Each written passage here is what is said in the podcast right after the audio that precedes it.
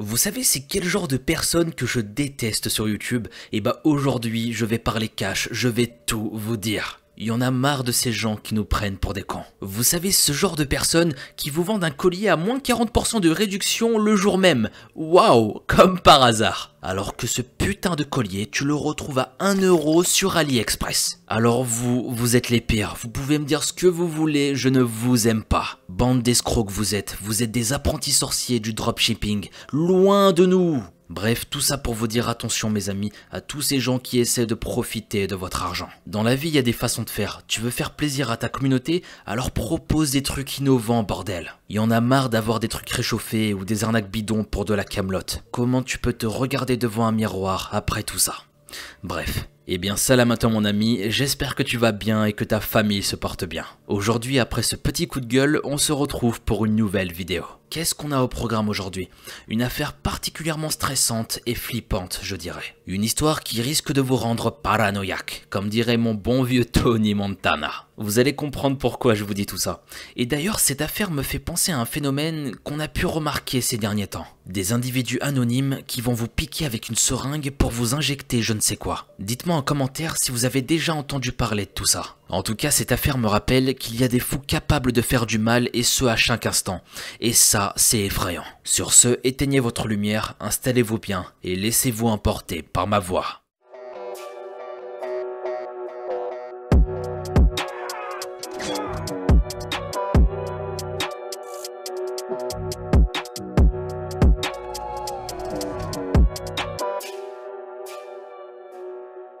Joseph Michael Swango est un tueur en série qui possédait 160 de QI. Comme c'était un médecin, il était considéré comme une personne de confiance et avait facilement accès à ses victimes. En même temps, quand tu vas chez le médecin, tu t'attends pas à ce qu'il te la fasse à l'envers. Tu vas pour te faire soigner, mais tu repars avec 2-3 maladies supplémentaires. Je sens que dans cette vidéo, il y en a beaucoup qui vont être parano pour leur prochaine visite médicale. Bref, les autorités pensent qu'il a assassiné 60 personnes entre les États-Unis et l'Afrique centrale au Zimbabwe. Il en aurait également empoisonné un nombre inconnu. Et parmi tous ces meurtres, il y avait ses collègues de travail, ses amis et sa propre femme.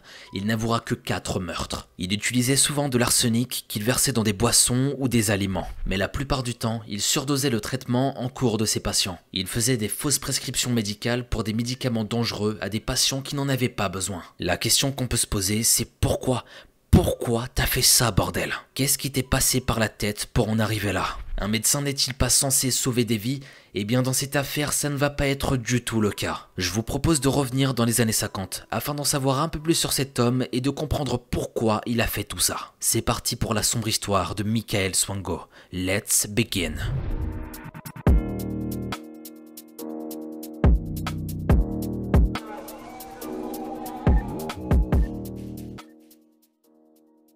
Michael est né le 21 avril 1954 à Washington, plus précisément à Tacoma dans la banlieue sud-est de Seattle aux États-Unis. Il est le fils de Muriel et de John Virgil. Il est aussi le cadet de trois frères qui eux ont souhaité rester dans l'anonymat. Muriel, sa maman, pense que c'était le plus talentueux de ses fils. Son père, John, n'était pas souvent là. Il était officier dans l'armée, ce qui impliquait que la famille déménage très souvent à travers les États-Unis. En 1968, la famille décide de s'établir à Quincy, dans l'Illinois, où ils vont apprécier l'atmosphère et la vie là-bas. Vu qu'ils se sentaient à l'aise, ils ont décidé d'y rester. Et ça se comprend quand tu te sens bien dans un endroit, t'as envie d'y rester le plus longtemps possible. L'ambiance dans cette famille dépendait beaucoup de la présence de John, le père. Quand il n'était pas là, Muriel faisait tout son possible pour qu'il règne dans la maison une ambiance de paix et de sérénité. Elle voulait toujours garder le contrôle et élever ses enfants dans le respect. Mais lorsque le père était en congé et qu'il revenait à la maison, c'était plus du tout la même chose. La vie ressemblait à un établissement militaire.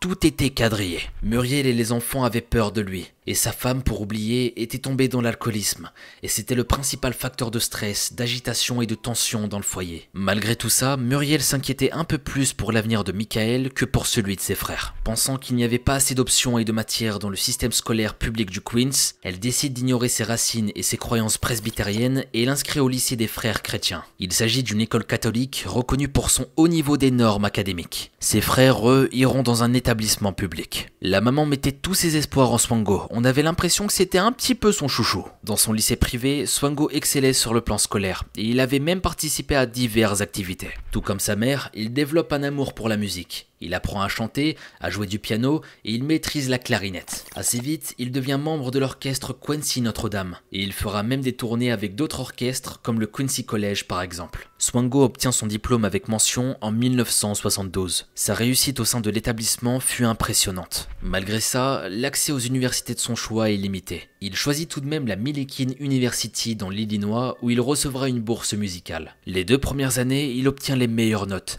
En revanche, il va refuser toute activité sociale et limite devenir un paria. Tout ça est arrivé lorsque sa petite amie a mis fin à leur relation. À partir de là, il est devenu très solitaire. Il était littéralement en train de changer. Il échange sa place universitaire pour un stage militaire pendant l'été après sa deuxième année d'études. À la fin de cet été-là, il arrête de jouer de la musique et il va quitter l'université pour rejoindre les Marines. Swango deviendra un tireur d'élite relativement bien formé. Mais finalement, il décide de ne pas poursuivre une carrière militaire et veut devenir un médecin. En 1976, il recevra les honneurs de l'armée. Michael va donc s'inscrire à Quincy College pour obtenir un diplôme en chimie et en biologie. Mais pour une raison inconnue, une fois qu'il va être accepté à l'université, il va mentir.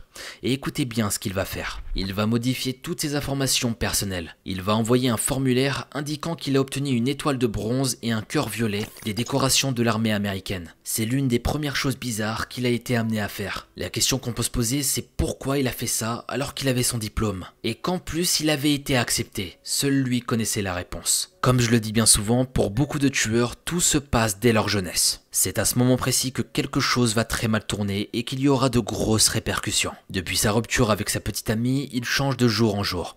Bon, pour l'instant, ça reste assez soft, mais qui sait ce qui va se passer dans les jours qui vont suivre? On va vite découvrir jusqu'où il va aller, mais ça ne présage rien de bon. Bref, reprenons. Dans sa dernière année d'études, il choisit de faire une thèse de chimie sur l'étrange empoisonnement de l'écrivain bulgare Georgi Markov. Swango commence à ce moment-là à développer une obsession pour les poisons qui sont des tueurs silencieux. Il obtient son diplôme en 1979 avec un prix d'excellence universitaire de l'American Chemical Society. Suite à ça, Swango s'inscrit au concours d'entrée à l'école de médecine, ce qui dans les années 80 n'était pas si simple. Il y avait énormément de candidatures pour un nombre limité de places dans tout le pays. Mais Swango va déjouer tous les pronostics de l'époque et entre à l'université du sud de l'Illinois. Lors de son passage là-bas, les critiques sont mitigées à son égard de la part de ses camarades ainsi que ses professeurs. Les deux premières années, il est très sérieux dans ses études et il gagne une très bonne réputation. Il est très appliqué et très organisé. Cependant, autour de lui, on le soupçonne d'utiliser des raccourcis contraires à l'éthique lors de la préparation des examens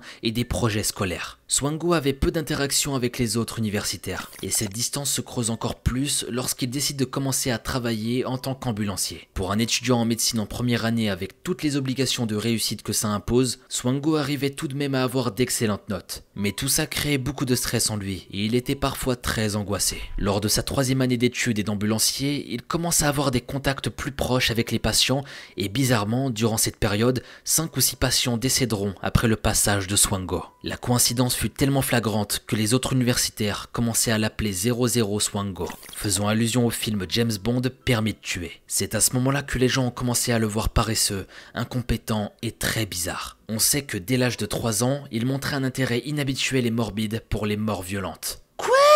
À l'âge de 3 ans, je sais pas quel genre d'enfant c'était, mais moi à l'âge de 3 ans, j'étais là en train de regarder mes dessins animés et ensuite en train de jouer avec mes petites voitures. Je peux vous dire qu'on n'a pas vu la même enfance. Et déjà, comment il a eu accès à un contenu aussi violent? C'est totalement absurde. Franchement, je ne comprends pas. Où étaient ses parents pour le laisser regarder des choses aussi morbides à cet âge? Bref, au fur et à mesure qu'il grandissait, il devient obsédé de tout sujet qui parlait de l'Holocauste. Et plus particulièrement, il aimait les documents avec les photos des camps de concentration. Il avait même créé un album hyper glauque dans lequel il gardait tous les articles de presse sur des accidents de voiture ou des crimes macabres. Oui, là ça commençait à devenir flippant.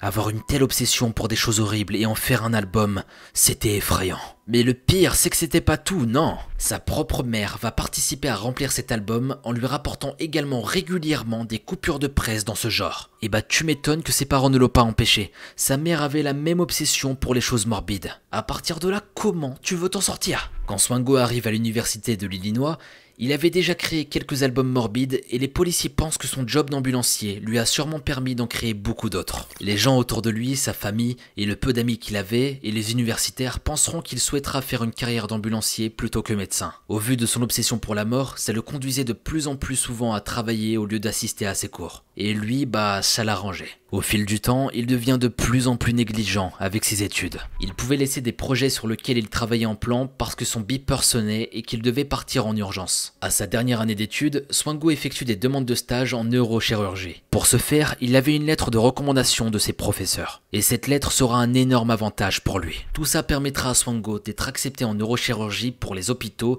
et cliniques universitaires de l'Iowa. À partir de ce moment-là, il négligera complètement les 8 semaines de cours qui lui restaient dans l'Illinois. Il ne se présentera pas au cours, même au plus important. Il s'en foutait complètement. Le docteur Kathleen O'Connor, qui était en charge de superviser le suivi scolaire de Swango, était stupéfaite. Elle va l'appeler sur son lieu de travail pour organiser une réunion avec Swango au plus vite pour faire un point sur sa situation scolaire. Swango ne lui répondait pas, alors Kathleen décide de contacter son employeur. Le responsable de cette compagnie d'ambulance expliquera à Kathleen qu'il avait été interdit à Swango d'être en contact avec les patients. Malheureusement, il ne lui dira pas le pourquoi de cette interdiction. Suite à son insistance, Swango finit par répondre à Kathleen. Elle lui demande de pratiquer un examen clinique sur une patiente enceinte. Il faudra aussi qu'il fasse un rapport complet après examen physique de la patiente. Kathleen le regarde rentrer dans la chambre de la patiente et décide d'aller se chercher un café. Cette opération prend généralement près d'une demi-heure pour un étudiant. Elle a à peine le temps de se servir un café que Swingo sort de la chambre et qu'il a terminé. Il lui délivre un rapport très complet sur l'état de santé de la patiente. Kathleen reste dubitative parce que c'est une tâche impossible. Malgré ça, le rapport est correct, il n'y a aucune erreur. Le docteur Kathleen O'Connor trouvera ça trop suspect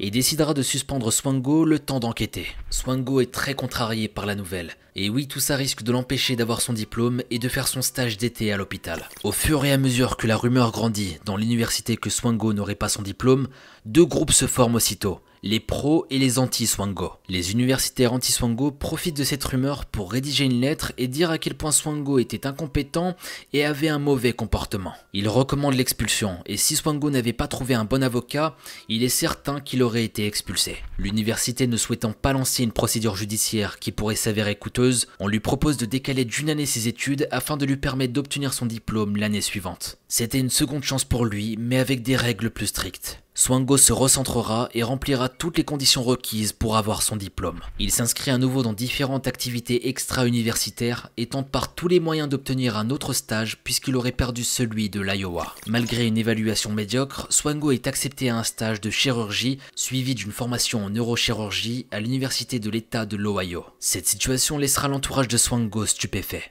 Il va réussir le concours d'entrée et ce sera le seul étudiant sur 60 à être accepté dans ce programme. Quelque temps avant d'avoir obtenu son diplôme, Swango sera renvoyé de la compagnie d'ambulance où il travaillait. Un patient avait porté plainte alors que Swango lui avait conseillé de marcher ou de demander à sa femme de l'emmener jusqu'à dans sa propre voiture alors que l'homme venait de lui indiquer qu'il faisait une crise cardiaque. T'imagines toi, t'es en train de mourir en direct avec une putain de crise cardiaque, et là t'as ton médecin qui te dit de clairement te démerder. Dans quel monde on vit? Il fait part d'une de ses cruautés, je trouve. Il n'avait aucune compassion ni l'envie d'aider. Bref, le stage d'été de Swango en tant que médecin dans l'Ohio commence en 1983. Et durant cette année et celles qui vont suivre, il va se passer plein de choses horribles. Swango a des idées sombres et on va voir jusqu'où il est prêt à aller.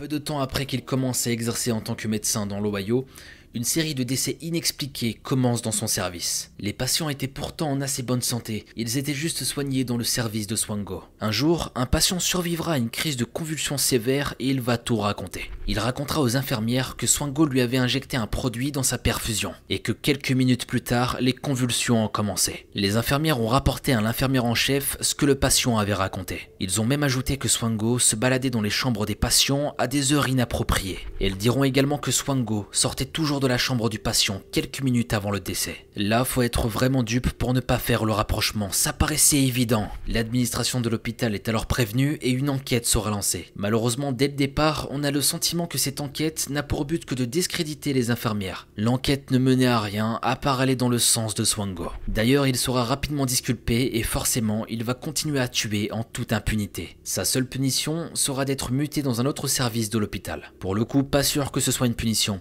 En tout cas, pas ce qui allait le stopper. Bien au contraire, il allait continuer encore et encore. Bizarrement, dès sa mutation dans l'autre service, des patients commencent à décéder mystérieusement. Il y a eu également des incidents où des patients ou des collègues de Swango tombent malades après que Swango leur ait offert une boisson. Un collègue se souviendra d'une fois où presque toute l'équipe est tombée malade après que Swango ait été chercher un poulet frit. Le plus terrifiant, c'est que Swango va aussi manger de ce poulet, mais lui ne va pas tomber malade. En mars 1984, le comité de l'Université de l'Ohio décide que Swango n'a pas les qualités nécessaires pour devenir neurochirurgien. On l'autorise à terminer son stage, mais il ne pourra pas entamer une deuxième année d'études en Ohio. Swango restera là-bas jusqu'en juillet 1984, puis déménagera à Quincy. Mais avant de quitter l'Université de l'Ohio, il demande à ce qu'on lui délivre une licence médicale afin de pouvoir exercer ailleurs. Et le pire, c'est qu'il va réussir à avoir ce qu'il souhaite. Il est passé totalement inaperçu malgré les nombreux morts qu'il a laissés derrière lui. Le conseil médical contre toute attente accède à sa requête et lui donne sa licence médicale. À ce moment précis, c'est pas une licence médicale qu'il vient d'obtenir, mais littéralement un permis de tuer. Son parcours ainsi que son histoire est totalement absurde et je ne comprends toujours pas pourquoi il n'est pas enfermé.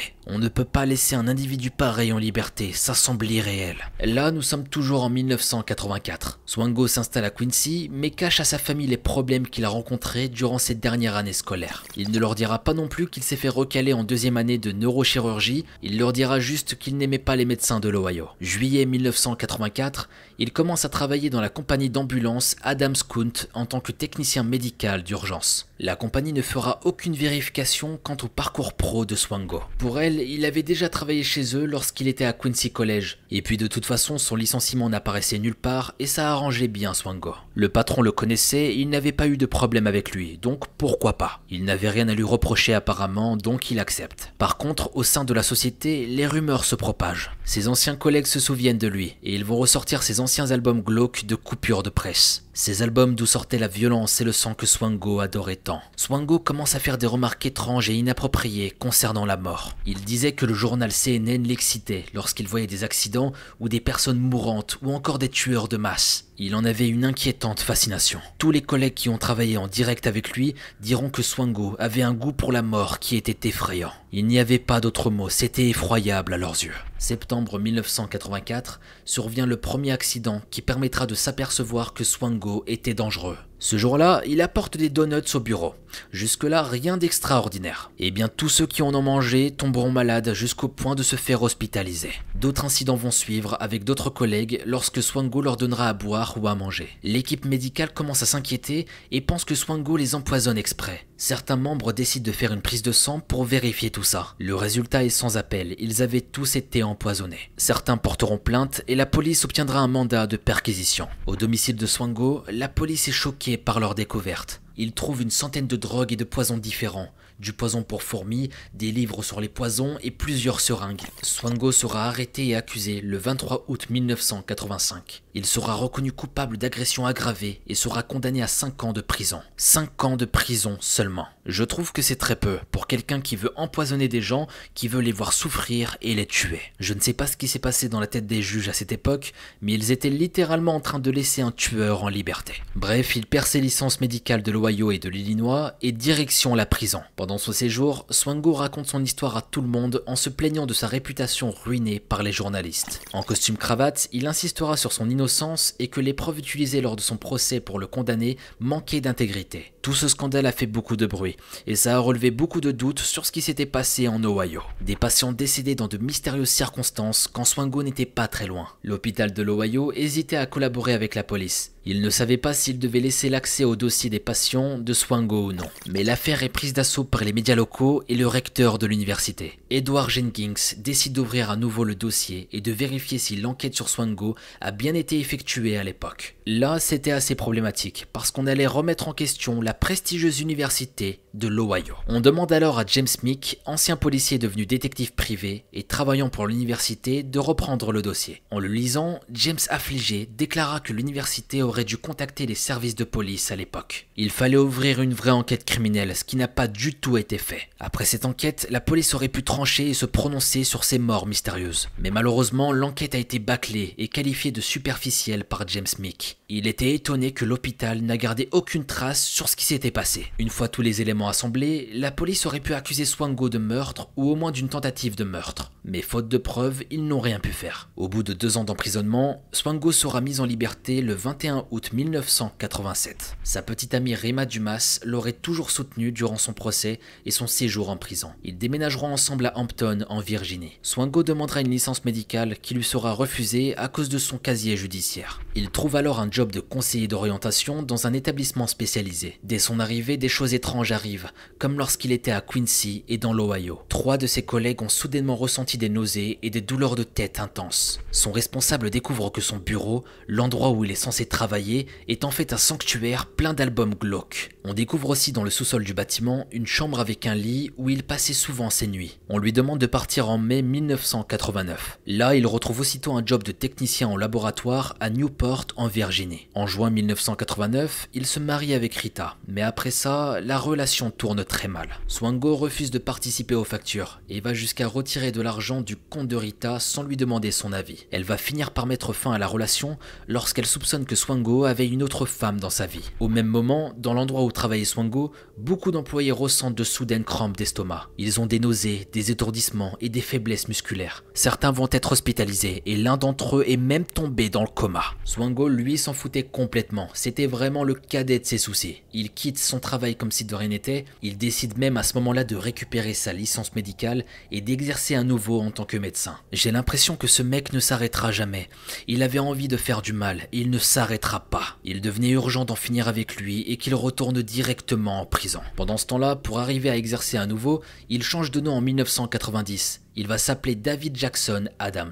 En mai 1991, Swango postule pour un stage au Ohio Valley Medical Center à Wheeling, en Virginie occidentale. Il aurait eu plusieurs échanges avec le docteur Jeffrey Schultz, médecin en chef de l'hôpital. Il expliquera au docteur tout sur sa suspension, ou plutôt il mentira sur tout ce qui s'est passé. Il dira avoir été reconnu coupable pour une altercation dans un restaurant. Bien évidemment, le docteur pense que la punition est trop sévère, mais il expliquera à Swango qu'il va procéder à quelques vérifications avant de lui donner une réponse définitive. Swango, pendant ce temps, falsifie plusieurs documents, y compris une fiche d'information de la prison. Il falsifie également une lettre du gouverneur de Virginie dans laquelle il demande la réhabilitation de Swango. Le docteur Schulz envoie ces documents aux autorités de Quincy qui lui enverront les bons documents. Il se rendra compte de la supercherie et rejettera sa candidature. Tout son plan tombait à l'eau et heureusement. Mais ça n'arrêtera pas Swango pour autant. Il envoie sa candidature à l'université du Dakota du Sud. Impressionné par ses références, le directeur Anthony Salem échangera beaucoup par téléphone avec Swango, puis ensuite il invitera à passer une série d'entretiens personnels. Swango s'en sortira avec succès,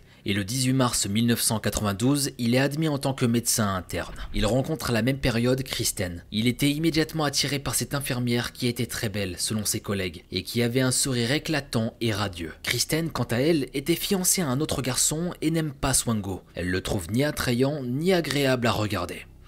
Ça fait plutôt mal. Mais à force de persévérance, il lui retourne le cerveau et elle finit par tomber amoureuse de lui. Elle quitte son fiancé et commence à sortir avec Swango. Certaines amies de Kristen essaieront de la prévenir quant aux rumeurs qui circulent sur lui. Kristen les ignore et continue sa relation avec lui. L'homme qu'elle aimait, qu'elle connaissait était dangereux, mais ça, elle ne le savait pas encore. Elle accepte alors de déménager avec lui. Ils s'installent donc ensemble dans le Dakota du Sud et Kristen trouve rapidement un emploi. Elle trouve un poste dans le service des anciens combattants dans le même hôpital où travaillait Swango. Leurs collègues respectifs ne savaient pas que Swango et Kristen sortaient ensemble. Swango avait interdit à Kristen de parler de leur relation aux autres, prétextant que ça pouvait faire de l'ombre à sa carrière de médecin. Surtout que Swango se comportait de manière exemplaire et il était très apprécié par ses pairs. Tout le monde l'aimait, ses collègues et même les équipes d'infirmières. Il ne parlait plus de ses macabres fantasmes et ne montrait aucune bizarrerie, ni dans son caractère, ni dans son comportement. Mais plutôt que de rester discret, Swango va prendre une décision qui va tout changer. Il décide de rentrer dans l'association médicale américaine. Seulement la présidente de l'association effectuera des vérifications. Elle va vérifier ses qualifications et plein de petits détails le concernant, mais à force de recherche, elle va découvrir quelque chose qui va lui donner froid dans le dos. Elle est informée de tous les que Swango cachait dans ses placards et de toutes les suspicions d'empoisonnement. Elle décide immédiatement de transmettre son dossier au conseil d'éthique judiciaire. Le soir même, l'interview de Swango est diffusée sur la chaîne d'information locale et la vérité est dévoilée. Elle prévient également les actuels employeurs de Swango qui le contactent immédiatement et lui demandent de démissionner sur le champ. Là, il peut dire adieu à ses rêves de pratiquer la médecine, et tant mieux parce que c'est un putain de criminel. Kristen, quant à elle, découvre l'affaire et elle est en état de choc. Elle ne connaissait pas cette partie sombre de Swango et elle décide de lui en parler. Mais très vite, elle commence à être prise de violentes migraines. Elle ne souriait plus et commençait à s'isoler. Quelque temps plus tard, elle sera finalement hospitalisée dans un établissement psychiatrique. Quant à la police, ils vont la retrouver nue errant dans la rue complètement confuse. Elle quitte Swango en 1993 et retourne en Virginie auprès des siens. Peu de temps après, toutes ses migraines ont complètement disparu. Mais Kristen est trop amoureuse. Swango réapparaît dans sa vie et la convainc de se remettre ensemble. Swango ne se laisse pas abattre et décide de retenter sa chance dans d'autres écoles médicales. Ici, je fais une petite parenthèse pour vous dire à quel point cette affaire c'est du grand n'importe quoi. On découvre des choses horribles concernant Swango, mais il n'est toujours pas arrêté. À ce stade, ça paraît évident qu'il veut commettre des meurtres. C'est un homme rempli de vices qui a besoin de voir les gens souffrir autour de lui. Il veut les voir souffrir jusqu'à les voir mourir, c'était sûr. Mais malgré tout ça, les empoisonnements, il continue sa vie comme si de rien n'était, il n'est toujours pas enfermé. Bref, il continue à rechercher un emploi et il va mentir pour entrer dans un programme de psychiatrie à Stony Brook, université dans l'état de New York. Et bien évidemment, encore une fois, des patients vont mourir mystérieusement. Swango et Kristen étaient maintenant séparés depuis 4 mois, mais se parlaient régulièrement jusqu'à ce qu'elle découvre que Swango lui avait complètement vidé son compte en banque. Le 15 juillet 1993, Kristen se suicide de désespoir en se tirant une balle dans la poitrine.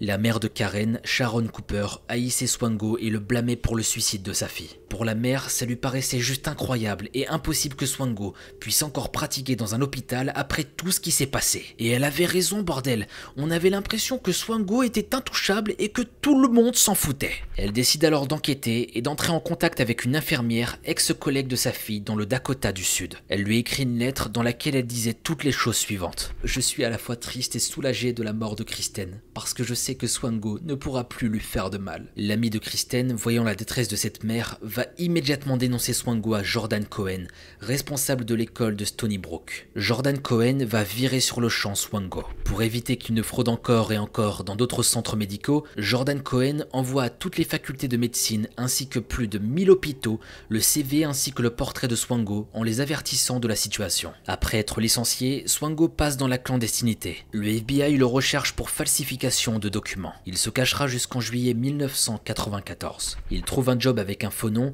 Jack Kirk, dans une entreprise de traitement des eaux usées. Et le plus beau dans tout ça, c'est qu'on lui donne accès au réservoir d'eau de toute la ville d'Atlanta. Un très bon plan pour Swango, mais le FBI va le retrouver à temps. Ils interrogent son patron qui finit par le licencier encore. Il disparaît une fois de plus, laissant derrière lui un mandat d'arrêt émis par le FBI. Là, Swango était assez intelligent pour se rendre compte qu'il était dans la merde. Il était dans une situation délicate, il devait tout faire pour quitter le pays. Il modifie son CV et falsifie son dossier pour envoyer sa candidature à une société nommée Option. Option s'occupe d'aider les étudiants en médecine ainsi que les médecins américains à trouver un emploi à l'étranger. En novembre 1994, l'église luthérienne embauche Swango en se basant sur sa fausse candidature. On l'envoie alors en mission au Zimbabwe. C'est fou à quel point de voir qu'il réussit tout ce qu'il entreprend, c'était un véritable danger. Le docteur Christopher Zichri, directeur de l'établissement, était enchanté de la venue d'un médecin américain dans son hôpital. Par contre, une fois à son poste, il était évident que Swango n'avait pas du tout les compétences requises pour exercer. Il n'arrivait même pas à exécuter les tâches les plus basiques. Le docteur Zichri l'envoie donc chez un confrère pour pratiquer pendant 4 ou 5 mois en mettant ça sur le compte de l'inexpérience. Une fois revenu près du docteur Zichri, son attitude change à nouveau. Il n'a pas l'air intéressé, ni par la médecine, ni par les patients. Beaucoup disaient qu'il était feignant et grossier, et c'est à partir de là que des patients ont commencé à mourir. Les patients ayant survécu se souvenaient parfaitement que Swango avait injecté quelque chose de bizarre dans leur perfusion, ou leur boisson, ou leur nourriture. Et juste après le passage de Swango, les patients étaient comme par hasard pris de violentes convulsions. Malheureusement pour lui, les infirmières confirment les dires des patients ce qui incite le docteur Zichri à appeler la police. Une autre enquête commence et la police trouve au domicile de Swango une centaine de poisons et de drogues. Le 13 octobre 1995, il est licencié et on lui donne une semaine pour quitter son logement de fonction. Swango reste pendant un an et demi au Zimbabwe. Son avocat tentera par tous les moyens de lui faire récupérer sa licence de médecine pour qu'il puisse pratiquer. Il finit par fuir en Zambie lorsque les preuves de sa culpabilité commencent à surgir de partout. Le 27 juin 1997, Swango retourne aux États-Unis, à Chicago. Sauf qu'en fait, il ne rentre pas aux États-Unis, il fait juste une escale. Il doit se rendre à Dhahran, en Arabie Saoudite, où il s'est vu proposer un job au Royal Hospital. Mais comme un mandat d'arrêt a été lancé contre lui quelques années plus tôt, il est arrêté à l'aéroport. Et directement après, il sera emprisonné à New York en attendant son procès. Un an après, il sera déclaré coupable de fraude au gouvernement et prend 3 ans et 6 mois de prison ferme. En juillet 2000, quelques jours avant sa libération, les autorités fédérales l'accusent de plusieurs chefs d'inculpation. Une agression, trois fausses déclarations, quatre meurtres et une fraude postale. Bien entendu, en connaissant son parcours et son histoire, on peut estimer qu'il a tué beaucoup, beaucoup plus que ça. C'est un véritable tueur en série et ça, c'était indéniable. Le Zimbabwe fait tout ce qui est en son possible pour faire extrader Swango. Là-bas, il pourra être jugé pour les 5 chefs d'inculpation pour meurtre dont il est accusé. Swango se déclare innocent dans cette affaire, mais sachant qu'il risque la peine de mort, il se déclare coupable de meurtre et de fraude. Il sera condamné à 3 peines d'emprisonnement à vie consécutives sans possibilité de libération. Il a aujourd'hui presque 70 ans et il est à la prison de haute sécurité d'ADX Florence dans le Colorado. Aujourd'hui, il refuse toute interview et les gardiens disent que c'est un prisonnier sans histoire. Ainsi se termine l'affaire Michael Swango, et franchement, c'était un véritable bourbier. Cette affaire semble surréaliste, et je trouve ça totalement absurde qu'il n'a pas été arrêté avant. C'était un véritable danger en liberté, qui n'a jamais cessé de faire du mal aux gens qu'il a croisés dans sa vie. En fait, le pire avec cette histoire, c'est qu'il y a de quoi en devenir parano avec le corps médical. Déjà que l'hôpital et moi, on n'est pas de très bons amis, alors là, c'est pire Ça donne encore moins envie, bon sang, quand je vais voir un médecin s'approcher de moi avec une seringue, je vais me dire, mais ce mec fait flipper. J'espère que c'est pas un swango. J'en rigole mais c'est nerveux parce que cette histoire est terrible. Plus sérieusement, heureusement qu'il s'agit d'un cas isolé. Quand on va chez le médecin, c'est pour se faire soigner et non pas pour se faire éliminer. Et d'ailleurs, j'en profite pour transmettre un message, gros soutien au corps médical qui sauve des vies chaque jour. Les infirmières qui s'occupent de nos proches quand ils vont mal et ces précieux médecins qui nous sauvent de tout un tas de maladies. Des gros cœurs sur vous si vous êtes dans le corps médical. Et quant à toi Swango, tu es tout simplement une honte et un véritable danger qui doit pourrir en prison. Sur ce mes amis, je vous dis à très vite pour une nouvelle affaire, c'était Mogota.